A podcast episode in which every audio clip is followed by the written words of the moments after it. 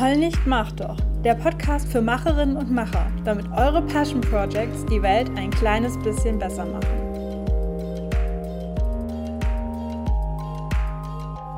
Ein Passion Project ist eine Möglichkeit, sich zu engagieren und gutes Karma zu sammeln. Hier bei Heul nicht, mach doch liegen mir vor allem die Weltverbesserinnen und Träumer am Herzen.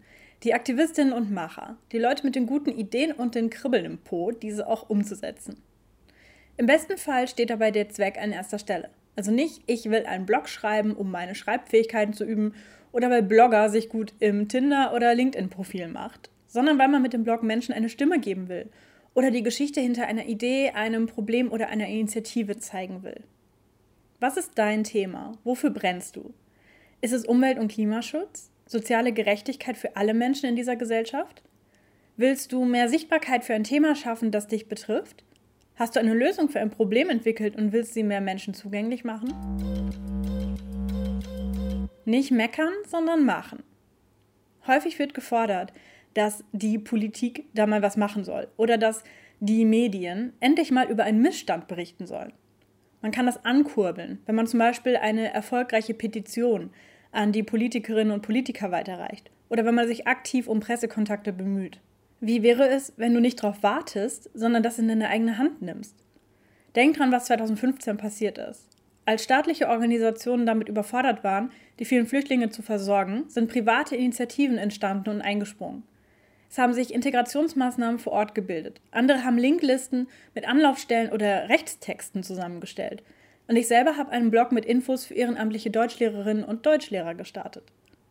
Verlass dich nicht darauf, dass eine Organisation oder der Staat auf dein Problem aufmerksam wird und dass sie sich darum kümmern, sondern mach es selbst. Gutes für dich und andere. Als Einzelperson kannst du nichts erreichen? Das stimmt nicht. Denk mal an die letzte Zeit, als du ein kniffliges Problem lösen musstest oder nur irgendeine Schraube an deinem Fahrrad nicht aufbekommen hast und bei YouTube nach einem Tutorial gesucht hast. Irgendjemand war so nett und hat genau zu diesem Problem ein Tutorial aufgenommen. Das hässliche Intro mit den Comic Sans Animationen ignorieren wir einfach. Als Einzelperson kannst du vermutlich keine ganze Konferenz organisieren, aber du kannst eine Facebook-Gruppe gründen, in der sich Menschen zu ihrem Herzensthema austauschen können. Im Social-Media-Bereich nennt man oft die drei Funktionen Information, Unterhaltung und Inspiration.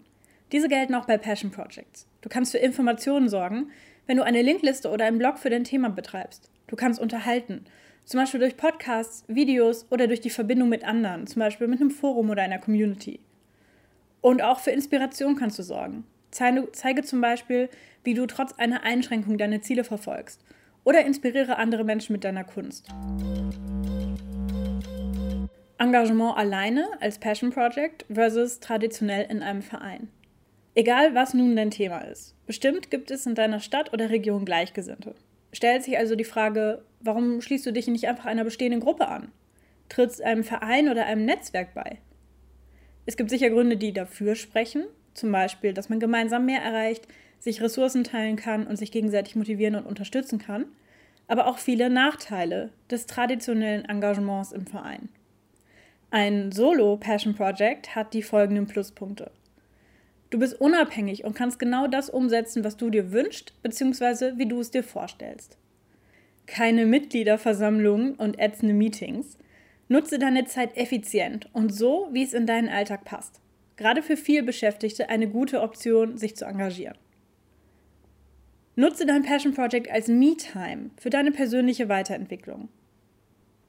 Die Lorbeeren deines Projekts gehören nur dir.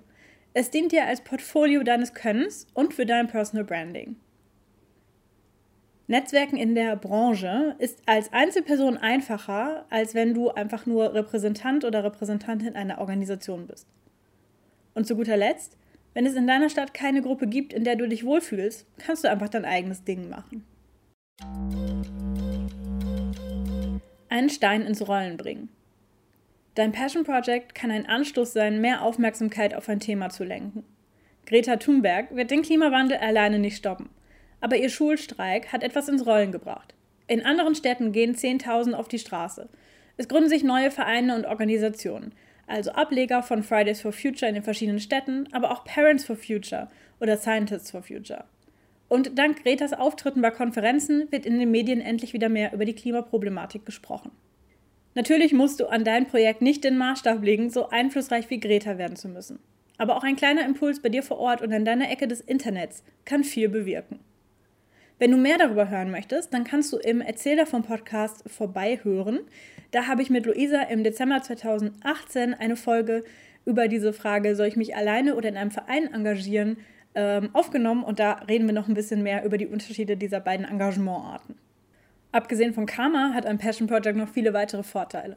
Diese hörst du hier im Podcast, beziehungsweise wenn du neugierig bist, kannst du auch unter heulnichmachdoch.de alle dieser Vorteile nachlesen und noch viele andere Sachen entdecken. Bis zum nächsten Mal, Kato!